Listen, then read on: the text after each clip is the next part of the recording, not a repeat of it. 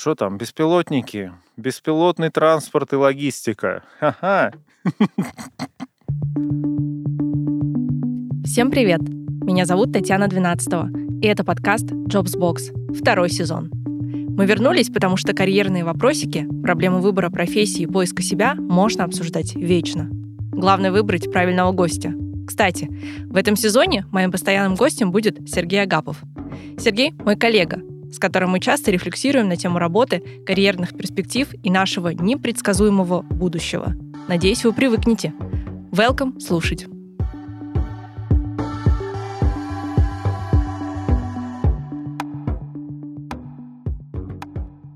Даже не знаю, с чего начать этот выпуск, э, потому что тема какая-то грустная, вот, которую мы выбрали. А на самом деле это один из наших э, слушателей, ее подкинул, а, потому что в том а, дебютном выпуске мы что-то, видимо, задумались про а, то, что профессии могут исчезнуть и какие-то навыки могут э, нам в дальнейшем не пригодиться. И вот э, один из слушателей подкинул такую идею, а что если вам обсудить, а какие профессии исчезнут, почему, а как э, можно спрогнозировать, что моя профессия исчезнет, есть ли какие-то критерии, по которым я могу там понять, что через э, пять лет мне нечем будет заняться. И вот. Но я сначала хочу тебя спросить э, вот о чем. Что ты будешь делать, если твоя профессия завтра исчезнет? Тань, привет. Что я буду делать, если моя профессия завтра исчезнет? Ну смотри, я бы ответил так. А профессия завтра, вот прям завтра, она никак не исчезнет. И как бы дожить до того момента, а, когда она исчезает завтра, это надо уже постараться. Вот, на самом деле, я был уже в такой ситуации. А, не сказать, что моя прошлая профессия исчезла, но в какой-то момент я четко понял, что мне нужно, прям уже must-have, а, ее поменять. Как ты а, это понял? А, потому что по рынку труда. То есть, условно, ну, по рынку труда и по своей какой-то субъективной, наверное, оценке того, что происходит вообще с этой индустрией. Вот. И речь, речь идет о профессии звукорежиссера, но как ты понимаешь, звукорежиссеры тоже бывают разные. Есть звукорежиссеры, которые занимаются сведением музыки, есть звукорежиссеры, которые занимаются сведением звука для кино, для компьютерных игр. А, так вот, я занимался, по сути дела, сведением звука для телевидения. Вот. И несмотря на то, что ну, телевидение существует по сей день, да, и многие даже его смотрят, а, в какой-то момент я понял, что аудитория телеканалов, она сильно стареет. То есть в нее не приходит новая аудитория, молодая. И, по сути дела, я делаю продукт для людей, которых для которых я не хочу делать этот продукт. А, ну это уже другое. То есть... Вот. И, соответственно, вот это вот постепенное вымывание э, молодой аудитории из э, телевидения, да, оно, по сути дела, и было таким основным толчком э, к принятию этого решения. И, ну и плюс ко всему, это такой вообще вот этот вот масс-медиа, это такой достаточно странный рынок, а, в плане того, что, ну, если, допустим, вот ты сейчас прям возьмешь и зайдешь на какой-нибудь Headhunter и вобьешь э, в поиск вакансий, допустим, продукт менеджер в IT, тебе там поисковик выдаст, я не знаю, там тысячи и, может быть, даже десятки тысяч позиций, которые как бы там отсматривай, отсматривай. Если ты внесешь в поисковик э, слово звукорежиссер, то ты прям получишь, я не знаю, там пять позиций, и четыре из них будут э, про караоке, а пятая вообще непонятно про что. Вот. И несмотря на то, что сейчас 2022 год уже, э, ты очень удивишься тем зарплатам, которые там будут указаны. Вот. И получается, что да, есть какой-то такой закрытый рыночек в этом во всем, в который вхожи вот эти вот уже люди, которые там сидят порядка там, может быть, уже не один десяток лет, вот. И, соответственно, играть на этом рынке очень сложно. Но это вообще сфера такая специфическая. Телевидение, я тоже там работала, Мгм. правда, юристом. И вот если у тебя был такой момент, когда ты понял больше эмоционально, что ты не хочешь для этой аудитории там делать э, свою работу, у меня была немножко другая история. А, Я просто поняла, понимала, что мне, в принципе, быть юристом не нравится, но это одно. А второе, что меня сильно, ну, пугало даже отчасти, а, то, что я достаточно ординарный юрист. То есть я такой... Я Мгм. не юрист с сильно выдающимся там а, именем, Мгм. я не сильно высококвалифицированный юрист. Ну, то есть э, я особо там никаких высот не достигала. И а, я вот вчера как раз-таки, когда готовилась э, к выпуску, я почитала Алену Владимирскую. Знаешь, что Мгм. это такая? Да, конечно. Вот, она себя называет э, великим хедхантером Рунета. Вот. Наверное, так и есть Ну, в отчасти. принципе, она абсолютно правильно себя так называет, потому что, насколько я вот сейчас помню, их порядка трех, может быть, максимум пяти таких вот действительно медийных личностей. Да, их мало, и я думаю, что в этом есть доля правды весьма высокая. И она как раз-таки говорила про то, что исчезнут э, не исчезнет не профессия юриста, исчезнут э, профессии, то есть напрячься нужно тем, кто как раз-таки ординарные юристы, которые сидят обычно юрисконсульты в больших компаниях и, не знаю, делают какие-нибудь договоры, штампуют, которые завтра научатся делать там специально обученная программа, делать тебе шаблон договора. А вот юристы, которые там, не знаю, позицию для суда тебе вырабатывают, э, или судьи, или Мгм. там адвокаты, ну то есть какие-то такие с э, какой, юристы там, не знаю, по крипте, они не исчезнут, потому что они, во-первых, адаптируют, адаптируются под нынешнюю реальность, получают какие-то, выбирают, вернее, какое-то узкоспециализированное направление, там, крипта, не знаю, налоговое право, э, авторское право или интеллектуальной собственности, и они будут востребованы. То есть они подстраиваются, им это интересно, они в этом развиваются, а вот середнячки исчезнут. Точно так же, как исчезнут обычные бухгалтеры, которые м, делают проводки, но не исчезнет профессия главного бухгалтера, который, ну не знаю, каким-то образом дает рекомендации генеральному директору, который а, думает, как выгоднее сделать для компании с точки зрения там налогов, да. Ну то есть вот такого рода специалисты не исчезнут. А почему, вот если так вот подумать, почему исчезнут э, вот эти вот средняя и низкая прослойка? Ну, низкая, понятно, низкоквалифицированный труд а, заменяется алгоритмами и какими-то э, подобными э, схемами, да, а вот, ну, а со средней прослойкой, то есть не, совсем понятно. Потому что найдутся способы, чтобы их вот это, мне тоже кажется, заменить. Тань, мне кажется, миф, да, вот, допустим, если вот пример простой, простой пример колл-центр, да, вот э, представь себе ситуацию. У тебя а, какие-то проблемы с твоей картой банковской. Вот, или проблемы, я не знаю, со вкладом, ну, в общем, что-то связанное с деньгами, или, допустим, если это не банк, у тебя не работает интернет, и у тебя вот есть проблема. И наверняка ты с этим сталкивался, и просто вспомни свое ощущение, когда ты звонишь в службу поддержки и слушаешь вот этот 10-минутный спич про то, что если вы хотите стать нашим абонентом, то нажмите один. Если вы являетесь нашим абонентом, нажмите два и так далее. Вот, а тебе, по сути дела, проблему надо решать вот сейчас, и ты в большинстве случаев не найдешь помощи в Чатбо- у э, чат-бота. у чат-бота, да, потому что по сути дела вот все, э, которые, ой, все э, голосовые ассистенты, все чат-боты, которые мы видим, которым мы пользуемся каждый день, да, вспомнить те же самые голосовые помощники, Алексу, Алису, э, Сири и так далее. В принципе, чем они обладали пять лет назад, тем же самым и они обладают и сейчас. И в принципе, что это такое? Это интерфейс.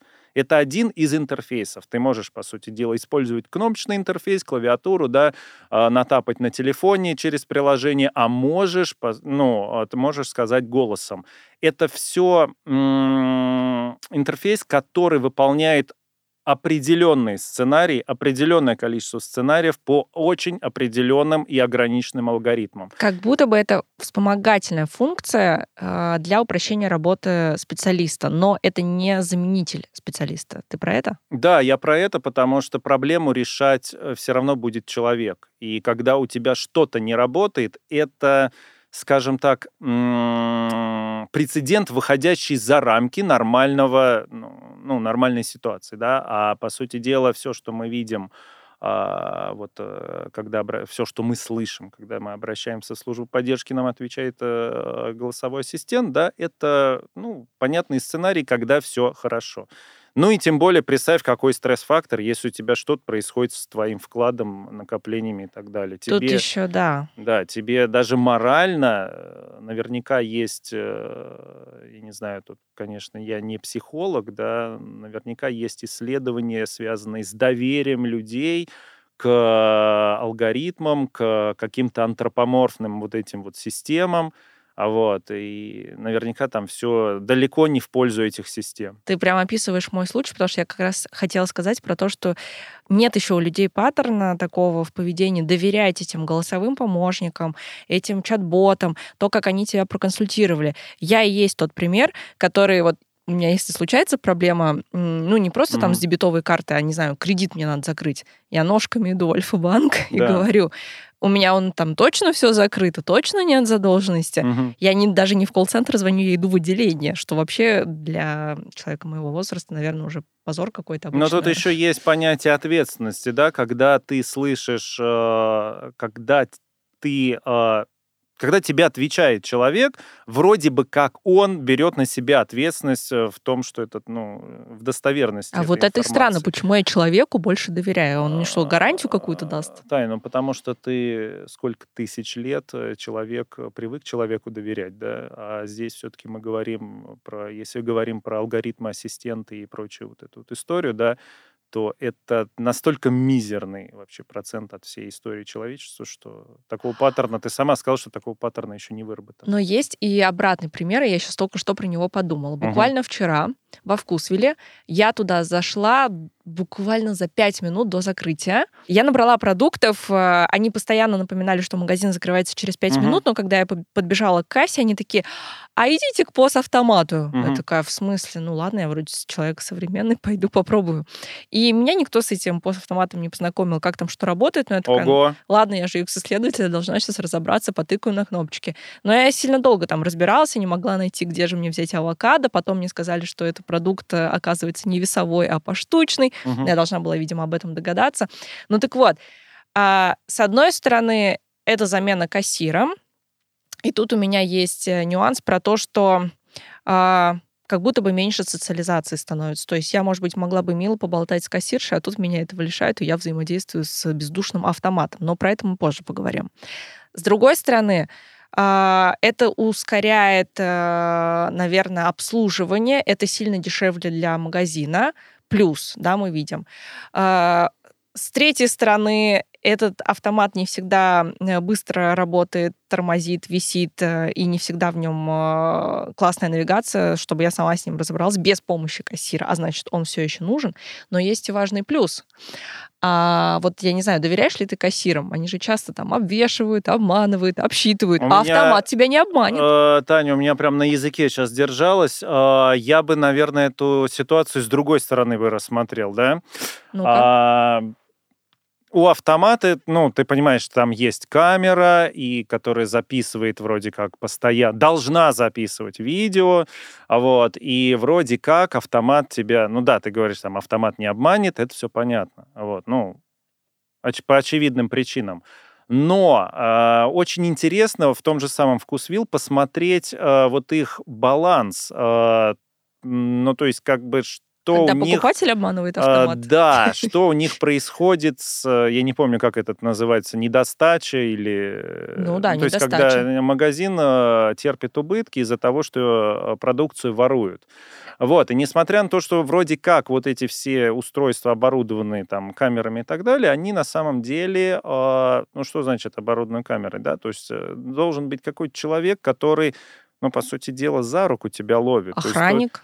Охран... И ты, кассир? неужели ты себе видишь кассира или охранника, который после своей смены отсматривает каждый день 12, а то, может быть, и больше часов этого видео, это просто невозможно. Нет, он делает это в реальном времени. То есть Нет, стоит он не примерно делает. рядом с Я больше чем уверен, он не делает это в реальном времени. Максимум он выступает в роли, а, знаешь, как раньше, э, чтобы птиц э, отпугивать от э, того, чтобы они вишню не ели, не клевали, да, в садах ставили вот эти вот То есть э, угроза, пугало. что у тебя проверят чек при выходе Я думаю, случайно. что да, это чисто эмоциональная такая история. И насколько я помню, вот тут э, я могу очень сильно ошибаться, а, Вкусвилл вроде как в стоимость продуктов уже закладывает а, вот эту вот дельту на то, Воровство. что на воровство, да. А Вот. И поэтому я думаю, что читерство с автоматом просто в сотни раз более возможно, чем с э, кассиром. Поэтому, вот опять же говорю, очень интересно посмотреть э, их э, отчет. Да? А что ты скажешь? э, Мы, вот- кстати, мне кажется, э, потому что паттерну пошли, что и в прошлый раз. Начали, ты мне задала вопрос, и мы в сторону куда-то отклонились, а теперь э, о чем, о чем мы говорили?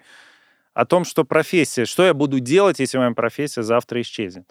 А, Я э, скажу так, она завтра не исчезнет, и ты правильно абсолютно сказал, что исчезает не профессия целиком, а не исчезает навык. То есть я вот вчера тоже э, в попытке подготовиться к этому выпуску, да, а, я открыл просто погуглить э, список исчезнувших профессий за последние десятилетия. Это на самом деле не так и просто оказалось сделать.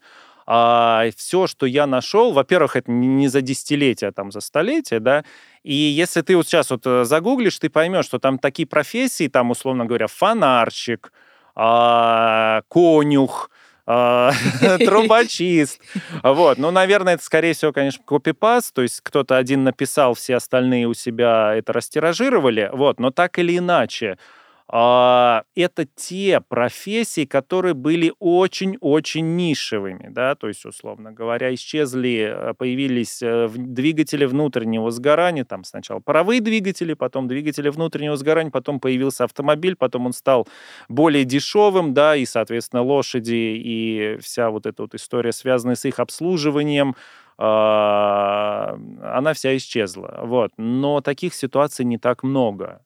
Но э, список, который ты привел, это Я к больше тому, про что ручной труд. Я к тому, что да, безусловно. И тут речь идет о том, что очевидно, что ра- профессии, связанные с тяжелым ручным трудом, они постепенно вымываются, потому что однообразный ручной труд очень легко заменить а, как раз роботами, механизмами и прочим вот этим вот историями. Вот. Эм, Чего я там? А я тут хочу тебя тогда спросить, что э, я, в отличие от тебя, почитала список э, профессий, которые исчезнут в ближайшее время, и Мгм. там э, одна из э, позиций была, э, как же его, консультант э, в туристическом агентстве. Ну, то есть, то есть раньше как это было принято, что Ой, ты приходишь... Таня, э, что на- ой? очень на зыбкую эту территорию вступаешь. Ну, то есть, э, если исчезнет консультант, исчезнет турфирма, исчезнет, в принципе, ну, наверное, весь туристический бизнес, правильно полагаю? То есть люди самостоятельно будут планировать Они уже а, это свой делают. отпуск. Да, они уже это делают, но, Тань, тут всегда хочется задать вопрос. Вот сколько а, процентов людей действительно так делают? Да, их становится все время а, больше. Вот, и, возможно, через, а, там, через э, 20, 30, может быть, 50 лет действительно ну, турагентов останется так мало, что это можно будет считать действительно какой-то а, совсем нишевой профессией. Но а, но, но, Ну, но. просто пока ты думаешь, я тебе Мгм. скажу, что, во-первых, э, появились Aviasales, Booking.com и всевозможные сайты, где ты можешь сам все спокойненько Мгм. забронировать, и не Ну, нужно даже никуда понятно. идти. А во-вторых, ну, если так понаблюдать, Тань, ты то можешь себе забронировать э, либо авиабилет, либо, Либо и то, и другое. либо, ну да, там есть и составить э, программу и обратиться к агентству напрямую, куда. Ключевое слово ты здесь должен забронировать, да? Я могу представить себе поведение людей, которые, условно говоря, долго копили, там, целый год копили на отпуск, да, у них большая семья, И я не знаю, мы даже не берем там, вот не хочу вот вдаваться вот в эту парадигму старшее поколение, там младшее поколение и так далее. Просто человек вот сейчас не хочет заниматься этим. Потому что, ну, согласись, что планирование самостоятельного путешествия — это, ну, вполне такая серьезная задача. Я как бы обычно трачу на нее, ну, минимум там часов 8, то есть я сажусь, и через 8 часов я имею более или менее четкий план с забронированными, там, я не знаю, хотя бы тремя днями отпуска, а потом я уже начинаю на месте импровизировать. Вот, но когда у тебя большая семья, у тебя, допустим, там, представь, трое детей, детей, у тебя э, супруг или супруга, и вот это вот все, и как... Э, я не думаю, что это так легко. Я сама этим занималась, mm. я тебе уже много раз рассказывала про то, как мы планируем отпуск э, вот с родителями, и э, мне приходится выступать в роли организатора, когда я не только собирала там, не только бронировала билеты гостиницы, но я еще и делала развлекательную программу, и потом еще слайды оформляла, чтобы презентовать. Вот О, в первый день мы делаем одно, картинка, во второй день день мы едем на экскурсию, картинка. А, и всем, э, и всем это пыталась продать, э, ну, чтобы там все поехали, все были, все вдохновлялись э, этим планом. Есть люди, которые, которым действительно трудно делать этот research. Да. Это реально по времени очень накладно, по ресурсам ты должен там несколько сайтов, несколько туристических компаний пройти, заказать эти экскурсии. Я иногда это делала на, мест, на месте, иногда дистанционно, но, блин, это реально time-consuming, поэтому э, да лучше я пойду в турагентство и делегирую эту работу, и не буду сама этим заниматься. Такие люди действительно есть, которым сложно. А второй нюанс, почему они идут, э, кажется, в эти турагентства, просто потому что, опять же, как будто бы ты больше доверяешь, что твой отпуск точно состоится, что тебе агентство там а, туристическое то на месте не кинет, что твои экскурсии, которые ты купил, точно будут, что отель точно забронирован и ничего не случится, как будто бы ты тоже перекладываешь немножко ответственности на Ну, ты не то, что его перекладываешь, ты заключаешь договор с агентством, и если что-то происходит не по сценарию, то, соответственно, ответственность несет в данном ситуации агентство. А если ты планируешь путешествие сам, ты должен отдавать себе отчет что э, сам и будешь нести ответственность. Угу. И опять же, возвращаясь к нашей крупной семье, вот, а я думаю, что это весьма напряжное вот это вот понимание. И да, я знаю людей, которые ну, нашего с тобой возраста, которые... То есть люди делятся на две когорты. Те, которые сами могут поресечить и спланировать весьма креативный отпуск, что любое турагентство позавидует. И люди, которые идут все еще в эти Coral Travel, там куда еще... Я даже забыла, как они называются, между прочим, потому что я их не вижу просто на улицах.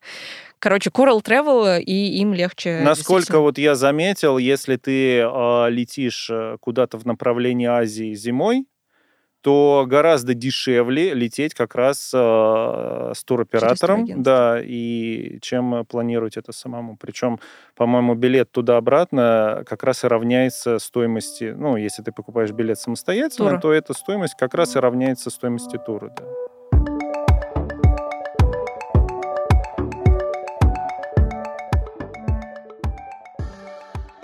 А еще я хотела поговорить про вот этот вопрос социализации. Меня мучает вот как раз-таки то, что я э, дальше, в дальнейшем буду взаимодействовать больше с чат-ботами, с автоматы, поставтоматы во вкусвиллах, с, не знаю, каким-нибудь голосовым помощником, угу. с роботом по телефону, я даже не узнаю, что это там не человек. Ну, короче, что я исчезнет это взаимодействие с людьми, а значит и социализация, и от этого мне становится как-то, ну, не по себе. Ну, то есть мы совсем перестанем общаться с реальными людьми. А может быть, я могла бы мило поболтать, э, не знаю, с той же кассиршей в пятерочке а меня вот этого лишают. Или, если взять в пример онлайн-образование, сейчас же полно этого всего, что курсы онлайн, там нет даже живого человека, или они могут быть в записи, ты даже вопрос не можешь задать. Тань, а тут очень хороший вопрос. А, да, симпатию гораздо проще выработать в офлайн формате, правильно? Ты наверняка видела лекции э, из Стэнфордского университета, когда э, сама лекция происходит просто в виде шоу. Да? То есть представь, если у тебя был бы такой преподаватель. Это, безусловно, был бы твой любимый предмет, потому что, ну, сама понимаешь, когда мы э, получаем позитивное эмоциональное подкрепление от чего-то нового, да, мы постигаем это со временем с удовольствием, у нас вырабатывается вот эта привычка ходить на эти лекции, да, узнавать больше, учиться самостоятельно а, ну, э, в, внутри этого предмета. И, соответственно, у нас и успех э, растет уже в геометрической прогрессии. А знаешь еще, какая профессия первая, одна из первых на вылет в ближайшем будущем? Догадки есть? Ну, опять что-то связанное с э, мне всегда хочется сказать низкоквалифицированным трудом. Нет, я понимаю, вот тут как раз вариант с не низким что квалифицированным трудом. Я очень много кого обижу. Нет, не знаю. Судьи на спортивных соревнованиях. Теннис, там уже есть автоповтор. Футбол, пожалуйста, судьи там наверняка получают немало. Не, не а там уже тоже есть автоповтор перекатился мяч. Таня, а мне кажется, нет? это, знаешь, а, что касается судьи, рефери и... Да, а, рефери это называется. Вот, а, я бы сказал, что это какой-то такой персонаж, который уже в этой игре, ну, является элементом этой игры, да, то есть является элементом нарратива вот этого всего, да, то есть есть поле, есть мяч, есть 11 человек с одной стороны, 11 человек с другой стороны, есть ворота и есть вот 12 человек, который э, бегает вместе со всеми э, по полю и смотрит, э, правильно ли э, Ну, а в футболе это бегает, правила. а в теннисе он просто сидит сверху и смотрит. Но он уже не может так смотреть, как может смотреть как камера, может которая... смотреть камера. А, когда, значит, кто-то должен смотреть за камерой, понимаешь? Зачем за ней смотреть? А кто решение будет выносить? А, ну если будет спорная У тебя ситуация, 10, они берут и смотрят. Из 10 да. инцидентов, э, я уверен, 5 будут спорные.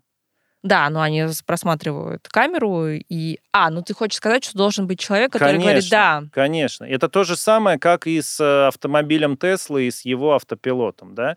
А, хотел как раз на эту тему сказать, ну, потому что тема хайповая и уже не один год.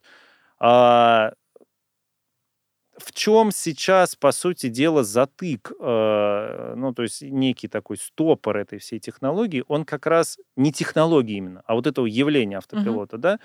да, э, он не в технологии.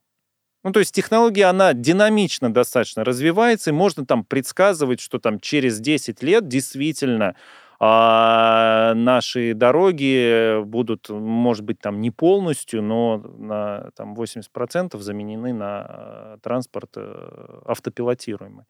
Но вот задай себе вопрос, а что произойдет и кто будет отвечать за э, сбитого человека? И такие прецеденты были. Просто сейчас этот прецедент решается очень просто. Водителем, который э, сидит э, на месте, на месте водителя, вот, и, в принципе, должен даже за руль руками держаться, вот. А представь, если этого человека нет. Ну, тогда Кому тот, кто владеет транспортным средством, либо тем, тому, тому, кто им э, управляет как-то Если у тебя есть автопилот, который обещает тебе а, стопроцентный контроль над дорогой, хотя, в принципе, это очень такое далекое будущее. Вот, но представь, что он есть. А, по сути дела, он берет на себя эту ответственность. Правильно? А, берет ответственность компания, которая этот автопилот а, сделала. Ну, это если я Мне правильно кажется, помню право. Так. То есть, но у нас угу. нет э, уголовной ответственности э, компании пока. Вот. В Германии есть, вот, у нас, вот, насколько вот. я знаю, нет. А я пару лет назад слышал об очень таком, мне очень вообще понравился э, этот инцидент, ну, этот инфоповод. Я не помню, с каким голосовым помощником это было связано. В общем, пользователь задал э, голосовому помощнику вопрос или просто сказал, что я хочу повеситься.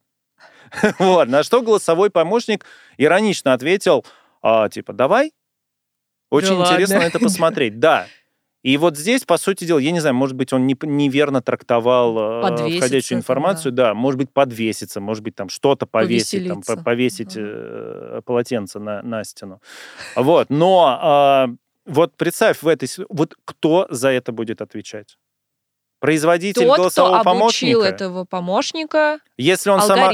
Хорошо. Если мы чуть вперед посмотрим, да, а, если голосовой помощник будет самообучаемым. Он склонил, Мы же все говорим о том, что искусственный интеллект, который самостоятельно каждый день, перенимая паттерны поведения человека, а, ворочая огромной э, вот этой массой больш- больших данных, да, он постоянно обучается, каждый день совершенствуется. Мы можем нести за него ответственность? Получается, что нет. То есть, по сути, и сама жертва повлияла на то, чтобы он ему такие советы выдавал. Не обязательно, не обязательно жертва, повлиял э, социум. Повлиял и социум. И жертва, с которой он взаимодействовал, получается. Он же обучался, Да. и об него тоже. Ну, может быть. Блин, ну не знаю, это такой тонкий лед э, вышли. Мне А, кажется, это один а из это самых, спорно, да, это один из самых таких острых и очень интересных вопросов. Даже этических можно. И Мгм. правовой, и этический. А я тебя еще знаешь, про что хотела спросить? Вот э, если э, будут э, терять свои рабочие места люди таких профессий, как кассир, водитель, там, не знаю, водитель-дальнобойщик, водитель такси, операторы колл-центра, ну, э, скажем так, это люди голубые воротнички. Э, Не получится ли так, что они останутся не у дел, начнут искать какие-то новые варианты, там начнут со стартовых позиций, и у нас сейчас в России неравенство, ну, такое, да, богатые и бедные, и сильный пробел, у нас нет среднего класса. Мгм. А так он станет еще, то есть мы еще откинемся назад, то есть и вот этот вот разрыв богатый и бедный станет еще больше.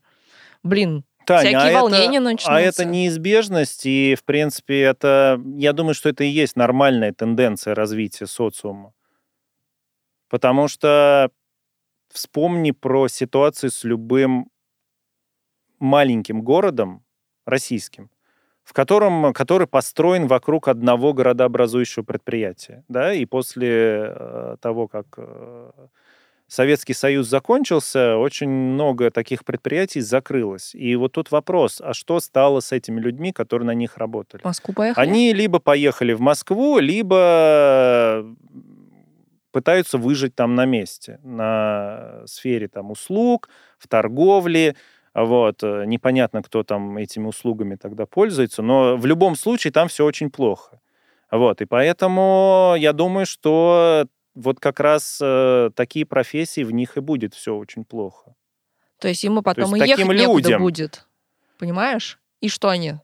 Сопьются? Тань, в э, своих я не думаю, но мы тут за других людей гадать не будем, да, что с ними будет. Вот. Да, это проблема. Но мы хотим спрогнозировать. Это проблема, которую, наверное, должно как-то решать государство на уровне некой такой социальной политики, социальной стратегии, которая связана с развитием образования, с развитием рынка труда, и все это как-то должно воедино связано быть, да, чтобы, по сути дела, не возникло вот таких вот ситуаций, которые однозначно возникнут. Или гарантированный доход, как это есть в Скандинавии. Ну, Каким то есть, образом? Ну, вот таким образом Скандинавия же где-то нашла деньги, а мы тоже ресурсы добываем. А что такое есть- гарантированный доход? Э, не знаю, как это называется, забыла термин. Ну, то есть, когда человек потерял работу, но он какое-то время спонсируется государством, получает Какое-то время. Ну, можно и не устанавливать лимитов. А вот вспомни теперь, да, э, наш прошлый выпуск. э, Один из топ-скиллов, э, которым должен обладать человек в 21 веке, Адаптироваться. уметь быстро учиться. Быть open-minded. Да, я помню. Да. Видишь, я помню наш прошлый выпуск. И тут уже вот эта вся история с мужскими, женскими профессиями, она сразу летит в тартарары, потому что тут уже не до предрассудков. Ну, вот такое ощущение, чтобы не было сильно э, заметно этого разрыва в связи с тем, что, да, начнут э, исчезать эти профессии низкоквалифицированные. Ну, то есть эти голубые воротнички государство должно помочь каким-то образом, может быть, с этими гарантированными выплатами хотя бы на какой-то промежуток времени, чтобы народ просто, ну, не обозлился, народ успел переучиться, если он до этого не думал. Таня, это не должно будущее. быть каким-то таким прецедентом, ой, у нас это произошло. К этому нужно готовиться, да, к этому нужно готовиться, и чем раньше э, мы начнем к этому готовиться, тем меньше вероятность, что это произойдет. А мы можем с тобой, ну вот уже после какой-то минуты нашего обсуждения, сформировать все-таки вот эти вот критерии по которым мы точно можем считать, считать, что та или иная профессия, ну все, ей надо готовиться, ну, то есть людям надо готовиться переходить куда-то. То есть что это за критерия? Тут, наверное, проще было, знаешь, как, с какой стороны зайти. А, мне кажется, что для разных областей могут быть разные критерии. А нет каких-то универсальных? Ну, универсальных это будет достаточно примитивно, да, то есть то, что можно низкоквалифицированный труд и однообразие твоих задач. То есть если ты в течение пяти лет делаешь одно и то же, вот, и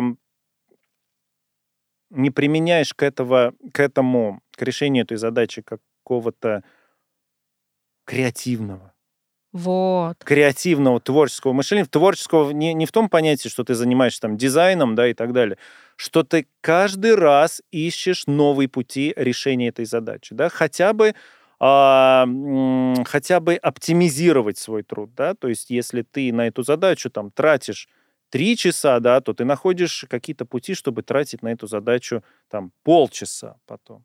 Вот, если ты э, вот работаешь в формате, что три года делаешь одно и то же и по три часа тратишь на одну и ту же задачу, и ничего не меняется, да, это, конечно, способ, ой, э, это уже такой маячок. Ну, ты кандидат на выбивание. Ты кандидат да. на выбивание, да. Знаешь, что в связи с этим я тоже вчера почитала про то, что производительность э, вообще у людей, она с годами, ну, падает и падает. То есть это такая прям тенденция. И ты сейчас мне тоже говоришь про то, что если условно твою работу можно оптимизировать, то оптимизируй ее. То есть такое ощущение, что у будущего поколения не получится, знаешь, как раньше было, ходишь на работу там с 9 до 6, отработал, молодец, завтра приходишь. Да, тоже... пожалуйста, покажите да. мне, что делать и как делать. И чем я замечаю такую тенденцию, что со временем вообще задачи, она, они становятся неконкретными. Э, ну, может быть, неверно говорю. Допустим, я недавно слышал э, о некой тенденции, что появляются вакансии в таких, казалось бы, очень консервативных областях, как космос, да, э, и в таких очень консервативных компаниях, как НАСА, в которых в описании вакансии есть такая строчка «Умение работать в условиях неизвестности». Ну, то есть раньше бы, наверное, написали это стрессоустойчивость, да, вот, а сейчас эта формулировка вот такая, что э, умение работать в условиях неизвестности. То есть, что это означает? Это не то, что я каждый день что-то делаю и сам не понимаю, зачем я, зачем я это делаю и что вообще из этого всего получится это о том, что у тебя есть некая абстрактная задача, видение, которое тебе спускается от руководителя или откуда-то свыше. Ты совершенно... У тебя нет готового ответа, у тебя нет готового сценария, как эту задачу решать. Э, ты ее не решал ранее. И как раз-таки твоя задача найти подход, придумать решение — расписать э, таймлайн, вот, и все произвести всю эту декомпозицию уже до понятных э, задач, подзадач и ответственных и так далее. То есть не компания говорит тебе, что делать и как делать, безусловно, а ты ей предлагаешь, безусловно. как это можно сделать. И сюда же, э, вот к этой же теме, мне кажется, вот этот формат Гугла, что 80% ты работаешь на какие-то стратегические цели компании, там делаешь э, свой бэклог, то, что у тебя в бэклоге, а 20% они выделяют сотрудникам на какой-то креатив, свои хобби, какие-то свои мысли и задачки. Угу. И из этого тоже может что-то же родиться, что потом будет э, ну, там, развивать этот Google угу. и пригодится, там, вылить в какой-то продукт новый. Вывод получается такой, что творческие профессии и там, где ты можешь применить креатив... Вот, да, здесь они... стоит понимать, что вот э, я всегда встречаюсь вот, э, с этим толкованием, да, с массовым толкованием слова «творческий». Когда говорят «творческая профессия», а, это, наверное, Нет, это не актеры. дизайнер, арт-директор, художник, э, я не знаю, а, да, актер, э, артист и так далее. А, нет, разработчик. Тогда это должно быть не тво... синоним, синоним Да нет, творческой... пусть оно так и будет, потому что, условно говоря, а, дословный перевод слова creative, да, создание, оно, наверное, здесь даже больше э, to create, да, создавать. Оно здесь э, даже больше э, подходит, чем вот эта интерпретация русская, что творчество, российское, русское, российское, вот, что именно творчество, да, потому что у нас уже вроде как э, привелось, что творчество это все-таки нечто связанное с искусством. Нет. Творчество в данном контексте это постоянный поиск альтернативных путей решения задачи. Да, наверное, это близко да, к тому, что мы обсудили. А твоя профессия, насколько она такая, как ты сейчас описал? Ну, хотелось бы сказать на 100%. Нет, конечно, не на 100%, потому что я не, перво, не первооткрыватель, и э, геймификация э, в HR, она существует, э, как я уже говорил в прошлый раз, э, с 2005 года, и, безусловно, уже выработались инструменты, фреймворки и э, свод правил, по которым э, можно делать успешные вещи. Вот, но опять же, геймификация, как, наверное, и все, не работает по ну, по какому-то алгоритму уж точно. Гарантированно не работает по алгоритму, потому что геймификация — это 75% э, психология и лишь 25% технологии. Поэтому вот можно сказать, что вот эти 25% они как раз э, и понятны. А к 75% тут уже надо думать. Ну, даже и искать, 75%. Э, искать подходы. Их же можно взять откуда-то, кто-то уже наверняка придумал эти механики, но ты же не можешь просто взять и копировать, вставить. Все равно это творческость. Все зависит от э, сеттинга, зависит от компании, от э, аудитории сотрудников, от их возраста, от их культурного как это правильно бэкграунда. сказать? Культурного бэкграунда, да, и вообще множество вещей. А, еще одну профессию, еще одну профессию, которую я хотела обсудить, и мы уже с тобой а, Только на... не тренд-вотчер. Нет, это новая профессия. А мы обсуждаем те, кто кандидаты а, на исчезновение. Okay. И мы уже зарубались с тобой в телеге про то, что журналист, ты мне сказал, журналист, да, может да. исчезнуть. Почему это? А, знаешь, я вот, я подумал, сказал, вот, но потом передумал. А я тебя переубедил, потому что? А, нет, я, ну, я много думал. Я тоже в прошлом работал э, в этой сфере. Я хотела стать журналистом. Вот. И давай, наверное, поделим журналистов на... Ну, то есть мы, мы же говорили, да, что профессия целиком не исчезнет, да, то есть она трансформируется, она локализуется как-то или что-то с ней произойдет, да? А вот, а давай поэтому вот попробуем... Ну, а, талантливых и неталантливых. Нет, нет, нет, нет. А, смотри, э, прям вот будем говорить про Россию. Что у нас, э, кто такой журналист в России? Прям вот про э, ситуацию, которая у нас сейчас происходит. Мы не будем сейчас говорить, хорошо это или плохо, да, это вот данность такая. Кто журналист в России?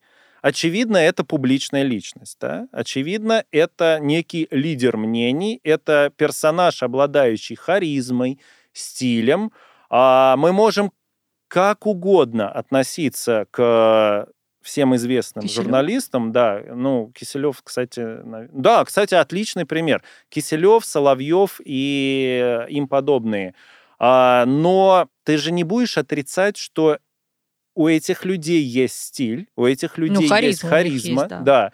Вот. И очевидно, они очень больше, очень большую часть населения действительно вдохновляют. Лидеры мнений, да. Вот, да.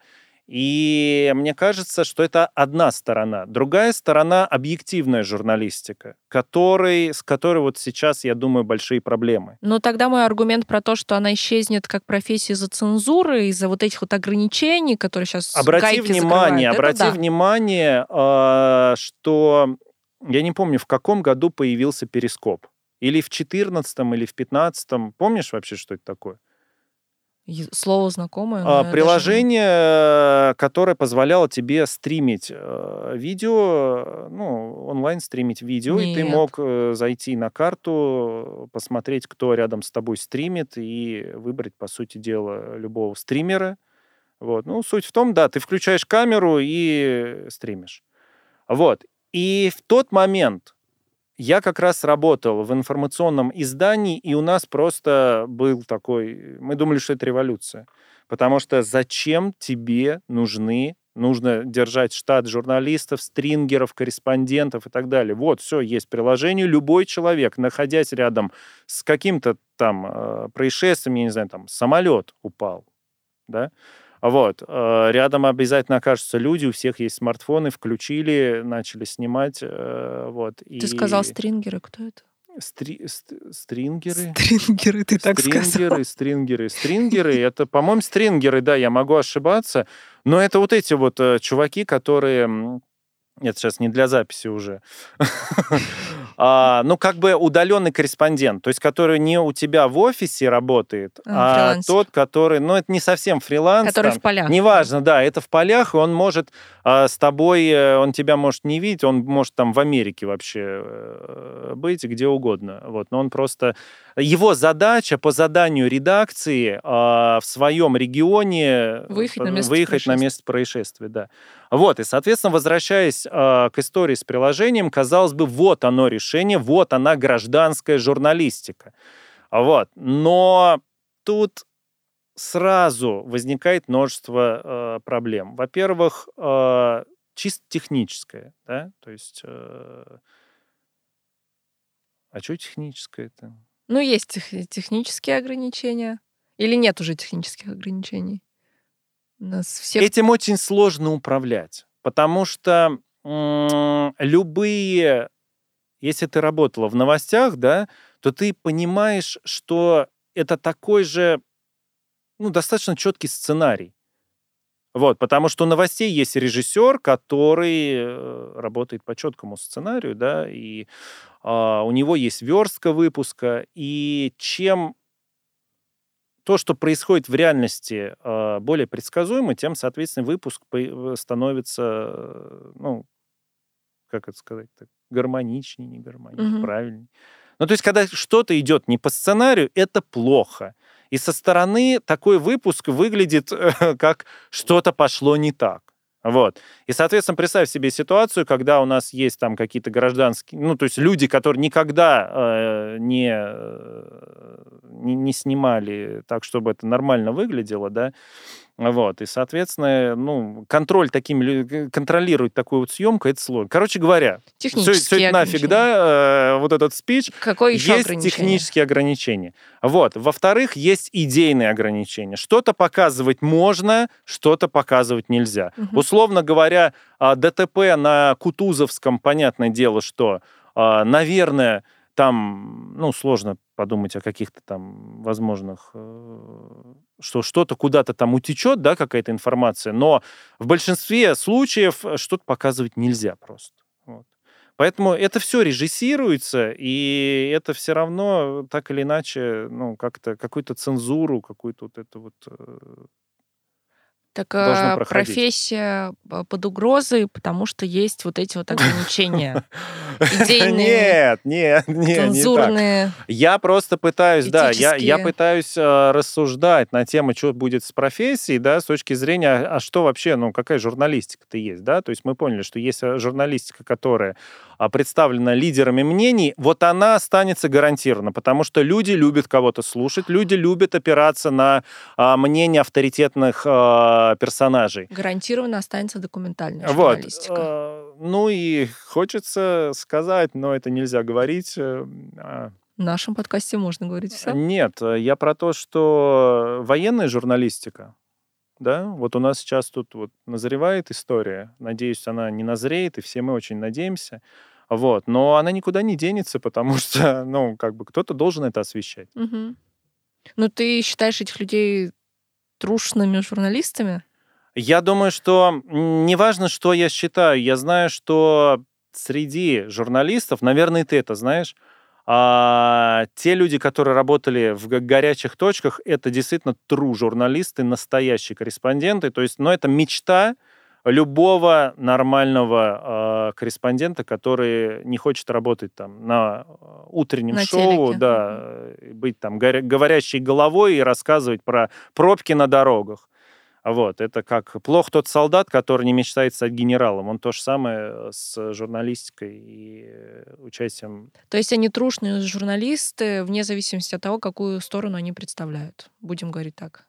Ну, хотя бы потому, что они Я бы сказал, они профессионалы своего дела. Да. А нравится нам это, какую позицию мы принимаем, это совершенно другой это вопрос. Это уже второй вопрос, да. Угу. Интересно. Смотри, последний вопрос. Э, вот э, с учетом того, что мы обсудили, что какие-то профессии будут э, исчезать, какие-то трансформироваться. Если открыть, например, э, не знаю, сайт какого-нибудь университета или вуза, э, названия факультетов мало поменялись от того времени, когда я училась, когда я выбирала, на кого пойти учиться. А, то есть никто не учит на креаторов, никто не учит на дата-сайентистов особо, а учат все так же на экономистов, филологов, юристов, э, машиностроительные факультеты. Э, все еще в ходу. А, а как выбирать тогда, на кого пойти учиться, где это все искать, вот если мы берем классическое вузовское образование? И что учить? Очень просто. Давай, лайфхак. это, это и будет ответом на этот вопрос. А, но смотри, простой пример. Сельское хозяйство. Наверняка есть, э, как это правильно назвать, аграрные вузы, да? Или, есть, вот. да. И наверняка те, вот правильно ты говоришь, то, что факультеты свои названия не меняют. Но а, учебные программы Думаешь, я, я не поверю в то, что они не меняют. Я э, не поверю в то, что э, на факультете информационных технологий сейчас в 2022 году изучают Basic, Pascal и да, э, прочие языки прошлого века. Вот, э, поэтому если, допустим, посмотреть на сельское хозяйство, что такое сельское хозяйство э, будущего? Это мощная IT-инфраструктура, это э, роботы, это дроны, это автопилотируемые поливалки, тракторы и вся сельхозтехника. И, по сути дела, это очень сложная инженерия, как программная, так и хардверная. Вот. И я знаю несколько российских стартапов, которые делают очень крутые продукты, которые, допустим, в их числе э, всякие измерители влажности, а, состава почвы и прочее, прочее. И, по сути дела, все это выглядит так, что а, ну, для чего это существует? Да? Для того, чтобы ты как владелец э, там, поля, будем называть, я не знаю, менеджер поля, что это такое? Менеджер, менеджер, да, сельских менеджер пшеницы. А вот, а, ну, чтобы ты чтобы побыстрее... тебя страховать от неурожая, угу. да, у тебя есть... Ты, ты работаешь с теми же данными, да, ты визуализируешь эти данные, получаемые с э, десятков тысяч э, датчиков, да, которые стекаются в единую систему э, и которые формируют вот эту вот карту, на которой ты понимаешь, что вот эти участки нуждаются в удобрении там определенными э, химикатами, другие участки там другими химикатами, э, где-то есть засушливые зоны, где-то там э, проветриваются сильнее, где-то слабее и так далее. И, то по есть... сути дела, управление... Ну, то есть это сравни э, сельское хозяйство, будем называть его будущим, я не знаю, насколько на самом деле это внедрено в России, э, мне кажется, наверное, не очень хорошо. Вот, но, допустим, в Голландии, наверняка ты слышала, что э, там достаточно развитое сельское хозяйство, вот, и там такие э, проекты отлично работают. То есть ты уже не картошкой будешь заправлять, а данными, которые тебе подгружаются из разных систем, про то, как, как, как у тебя удобрена почва и какой ты получишь э, спрогнозированный урожай в конце года. Я бы, под, я бы сказал так, для тебя не урожай уже не будет Невозможно. таким... Э, нет, он возможен. Ну... Он возможен, но он не будет сюрпризом. Угу. Ты будешь о нем знать заранее. И в, уни- и в университетах поэтому учат уже не про то, как вырастить побольше картошки, а именно про вот, вот эти вот технологии. Какие они есть и как с ними работать. Чтобы молодое поколение было готово. Да. Все? Да, надо, надо все переписать. Все. Друзья, оставляйте свои пожелания и комментарии под выпуском. Возможно, именно вы предложите тему для нового эпизода. Слушайте подкаст Jobs Box и работайте. Работайте над собой.